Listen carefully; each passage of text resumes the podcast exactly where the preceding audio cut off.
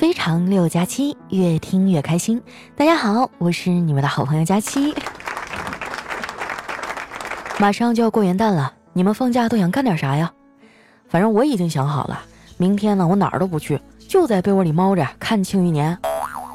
说到这个，前一阵《庆余年》的视频资料泄露了，这事儿呢在微博上炒的是沸沸扬扬，就是一直也不知道泄露资源的这个人是谁。后来我琢磨了一下。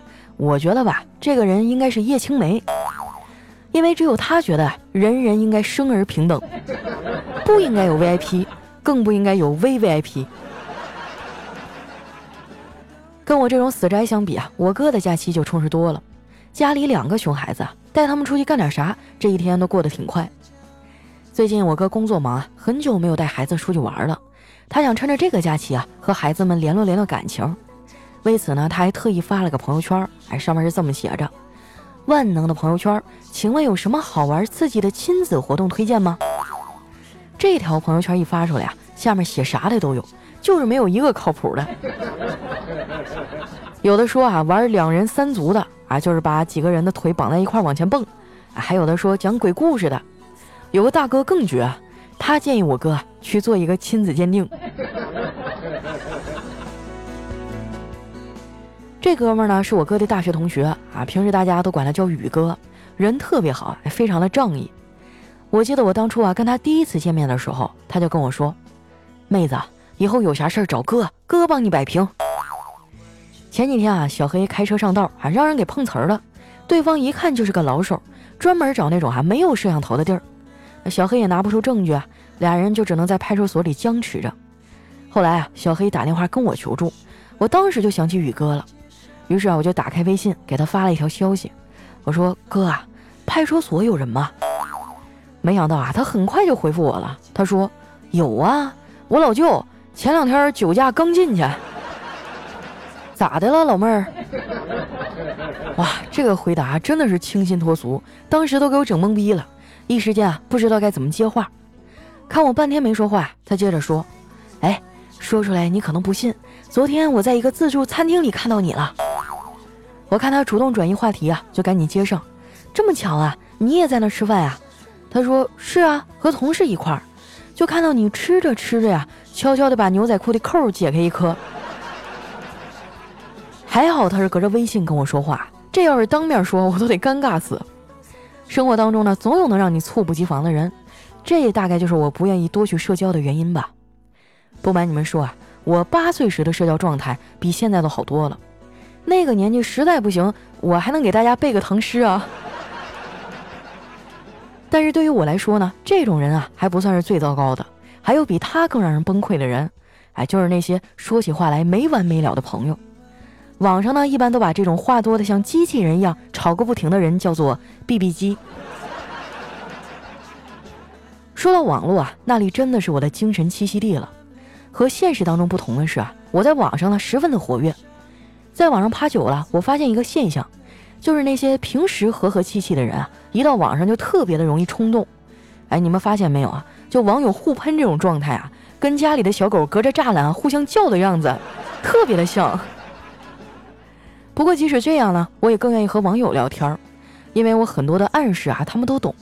比如他们能明白“晚安”的意思呢，是今天的对话到此结束，感谢参与，而不是我真的要去睡觉了。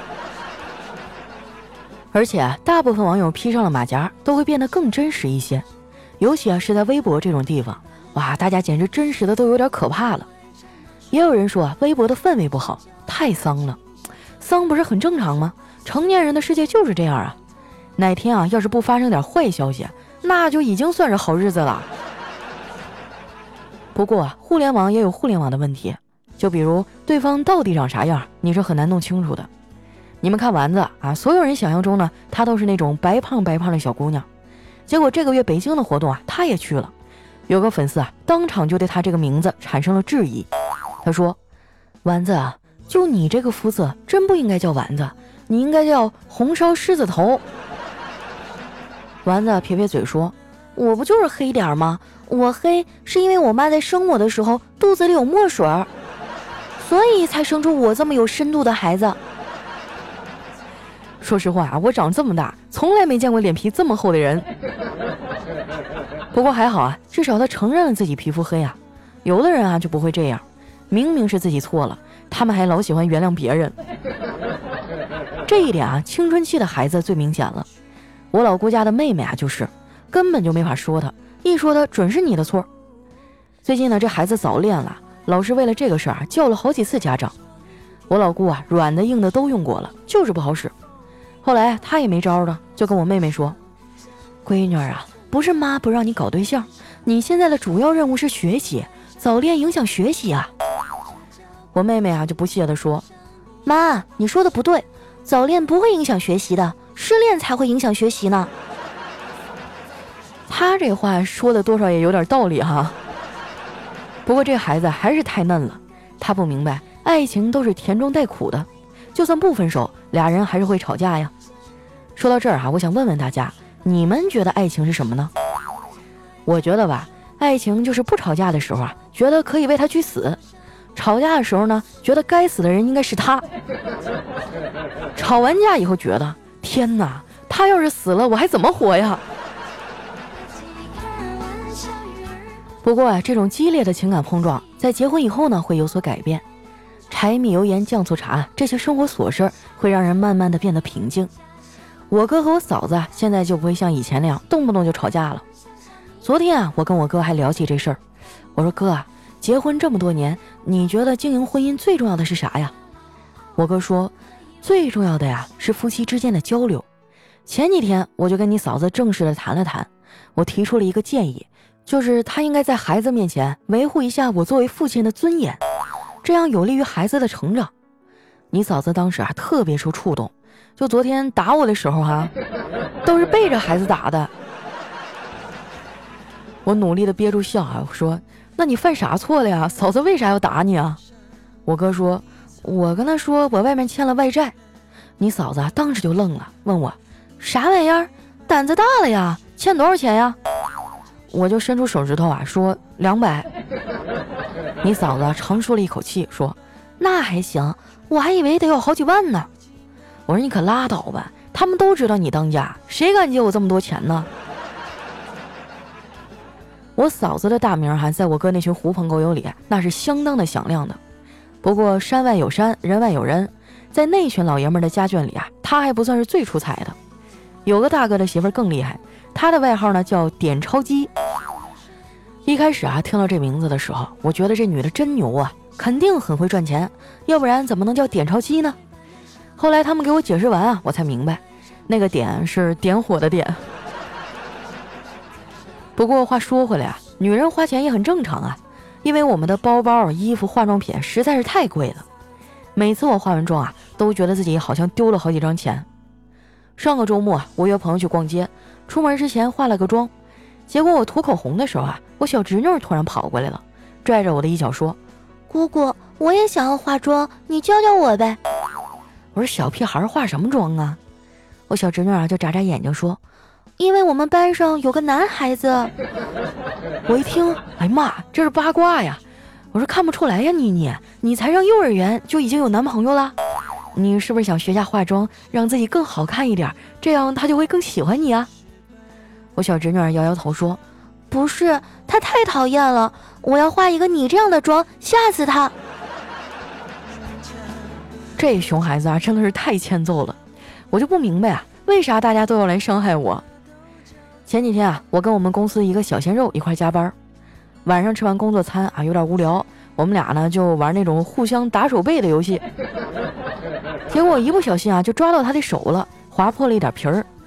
没想到那个男孩一脸认真的拿出手机，我还以为啊他要拍照片发朋友圈吐槽我，没想到呢他先打开了百度，然后啊在搜索框里输入了问题：被单身狗抓了，需要打狂犬疫苗吗？这把我给气的啊！我要不是看他长得帅，我绝对要再多挠他两下。下了班啊，我就拐进了公司楼下的水果店啊，想要买点水果缓解一下自己的不良情绪。也不知道怎么回事啊，我这两天就特别爱吃酸的东西，在水果店里转了一圈啊，然后发现门口那一堆人围到一块儿，挤进一看啊，发现大家都在那挑橘子。看我来了，那老板很热情的跟我打招呼，他说：“姑娘，我们家的橘子很甜的，你随便挑，随便选啊。我拿着塑料袋儿哈，就弱弱的说：“可是我想吃酸一点的，有吗？”那老板愣了一下，说：“那那你可以挑别人挑剩下的。”买完啊，我拎着橘子回家，一进楼道啊，就碰到对门的邻居。我跟他简单的打个招呼啊，就上楼了。以前不觉得，自从我来了上海，我就发现我好像陷入了一种魔咒，就是不管我搬到哪儿啊，邻居的标配啊，就是有一个喜欢在清晨剁肉馅的，一个喜欢在半夜挪家具的，还有一个喜欢在周末一大早打冲击钻的。回到家，发现我妈也刚回来，脚上呢穿着我给她买的新鞋。这不是马上要过年了吗？我在店里啊，给我妈花三百块钱买了一双鞋，怕老太太心疼钱啊，我给她的时候啊，就说是六十块钱买的。结果我妈啊就把这个消息告诉了他们一块跳广场舞的那群老姐妹们。然后这几个阿姨啊，觉得这鞋不错，就一起跑到那家店铺。那店家肯定不会惯着他们呀，张嘴就要三百多一双。我妈当时就不干了，说：“那我姑娘昨天刚从你这买的，六十一双，你这是要坐地涨价呀？”后来呀，经过了几轮讨价还价，最后呢，五个阿姨一人花了六十块钱，拎着一双鞋啊，屁颠屁颠的回家了。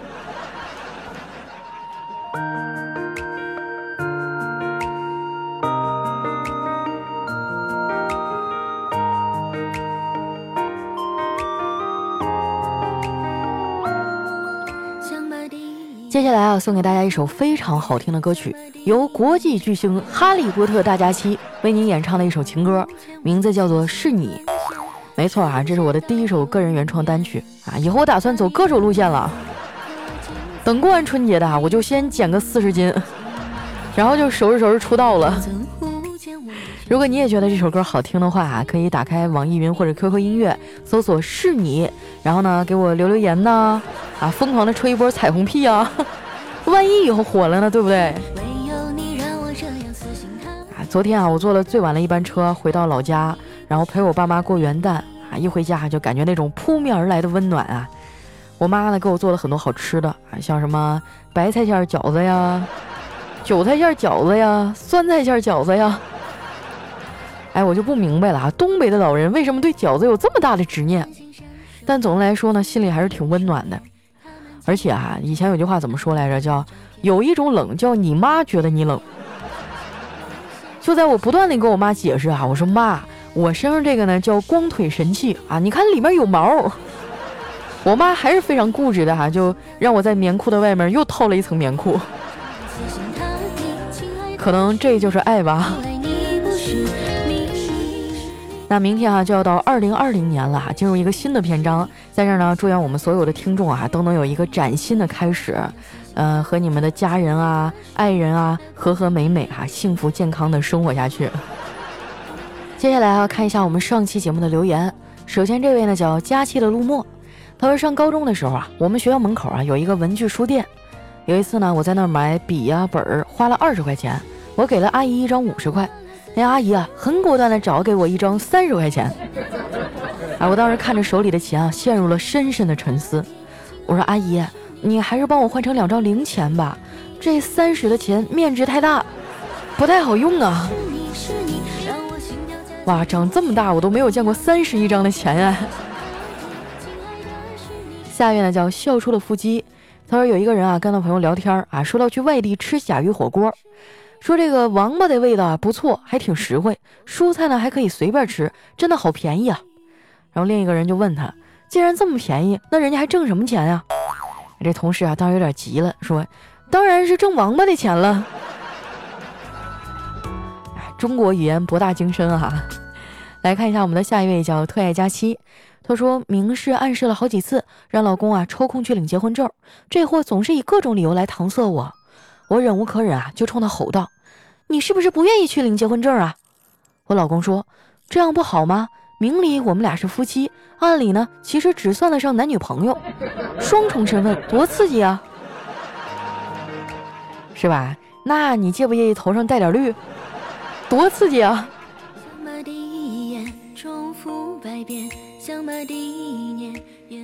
下面呢叫特爱大家期。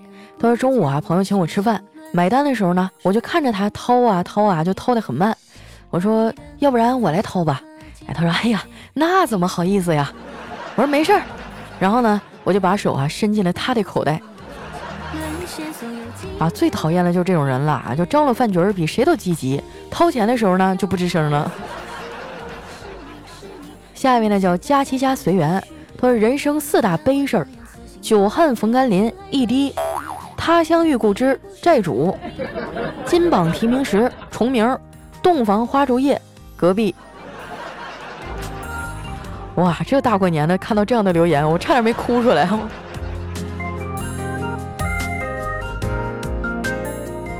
下一位呢叫申公公啊，他说快到年底了，去年双十一买的纸巾终于用完了。每到晚上，我看着垃圾桶里啊那一团团沾满了液体的纸团，就陷入沉思。再这样下去，营养都跟不上了。不就是纸巾买多了吗？至于这么拼吗？经常把自己冻感冒，不就是为了多用点纸巾吗？你说何必呢？哎呀，你也是真会过呀。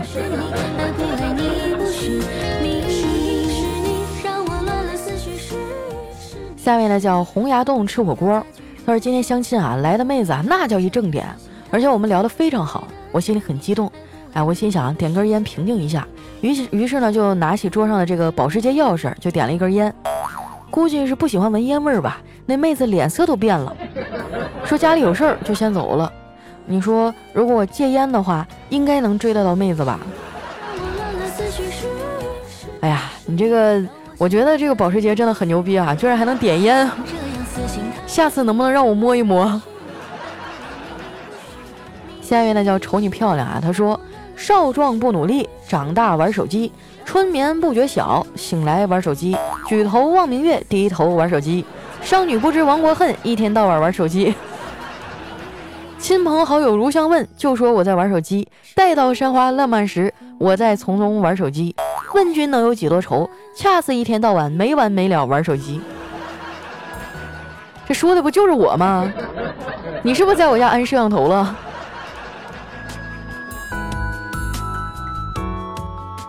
下一位呢叫身上全是肉。他说由于厂里哈搬到另一个地方，网络设施呢还没有弄好。我想想啊，好几天没打网游了。然后呢，我就问一个女同事：“哎，你知道这附近哪有网吧吗？”那女同事说：“网吧我就不知道了，但附近有间宾馆有电脑，我带你去吧。”我心里就嘀咕着：“这玩个电脑还得去开个房，哎，算了，不去了。”从那以后啊，这同事就再也没有跟我说过话。孩子啊，你还是太年轻了。下一位呢，叫佳期的段子盖楼王月竹。他刚和我妈遇到一个乞丐，老是纠缠，我妈就跟我说：“随便扔个一两块，让他走吧。”我就给了他一块钱，他还是不肯走。我想了想，再扔了两块，他更加的放肆了。我咬咬牙，只好一连再扔了好几块。路边那警察叔叔啊，都看不下去了，过来就喊：“你给我过来，扔石头那个！”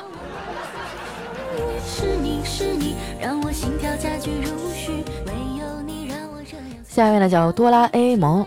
她有一次啊，和老公走在路上，突然路边窜出来一条狗，汪汪的冲我们叫，我也就给他回了一个汪汪汪。那小狗哈，居然被我给吓住了。我老公说：“你就跟那小狗似的。”我很生气啊，我就大声的回他：“我能跟狗比吗？”想想不对哈，说那狗狗能和我比吗？我想想还是不对，我和狗不能比。哎，算了，我还是闭嘴吧。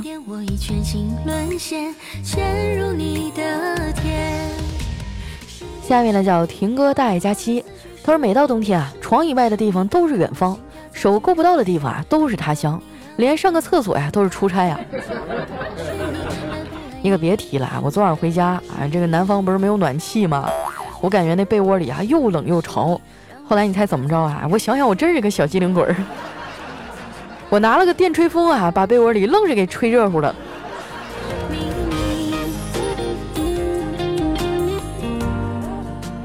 下一位呢叫千山人迹，他说什么叫单机熬夜呢？这是一种很常见的熬夜行为，主要表现有啊，没对象和他交流，没人和他聊天，也没人找他打游戏，他和自己的灵魂玩了一宿，愣是硬生生的熬了下去。啊，单机熬夜了解一下啊。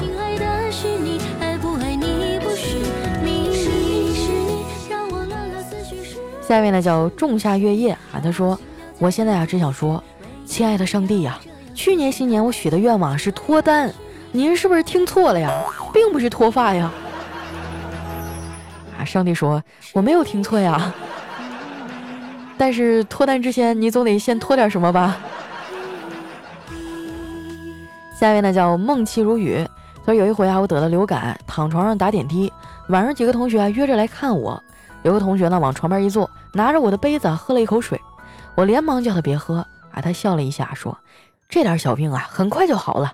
你过几天出院啊，想要补课来找我。”当时我心头一暖。第三天，他就被安排到了我的隔壁床。哎，我听说这一阵啊，武汉那边流感非常严重啊。呃，这个大家出门一定要多穿一点啊，就千万不要嘚瑟。实在不行，你就学学我，棉裤以外再套一层。下一位呢叫派子够酷啊，他说一直啊都不知道全家桶不够一家人吃，那为什么叫全家桶呢？直到我朋友告诉我，那是因为鸡的一家都在呀。是吗？我的天啊！我跟你说，这个疑惑也困扰我很久了。我就想啊，那一桶根本就不够，不够我们一家人吃啊！你别说一家人了，我和丸子两个人都不够。原来是这样啊！来看一下我们的最后一位啊，叫我是少爷。他说昨天啊用支付宝给一好哥们转账，结果手一哆嗦，五千块钱转给了陌生人。后来呢，我就一遍又一遍的发信息啊央求他，好心人呐，把钱给我转回来吧。可是信息发过去一条又一条啊，对面就是没有动静。眼看着六七个小时过去了，就在我绝望啊准备放弃的时候，对方啊突然回复了。我告诉你，你一毛钱别想拿回去。我听了啊，准备发火，破口大骂。结果手机响了，我看到那个支付宝转账显示，对方转给我四千九百九十九块九毛九。哇，还真的是一毛钱没拿回来啊！哎，这个世界上还是好人多啊，但是呢，这种骚操作建议大家还是不要轻易的尝试。好啦，那今天留言就先分享到这儿了。喜欢我的朋友呢，记得关注我的新浪微博和公众微信，搜索“主播佳期”，是“佳期如梦”的佳期。同时呢，也希望大家啊多多支持一下我的原创单曲，在网易云啊或者 QQ 音乐上啊搜索“是你”，演唱者是佳期，给我留留言、点点赞啊！谢谢大家了。那明天就是新的一年了，也希望你们啊都能身体健康、事业顺利啊！多余的那些客套话咱就不说了，希望新的一年大家都多挣点钱吧。那咱们今天节目就先到这儿啦，我们明年见。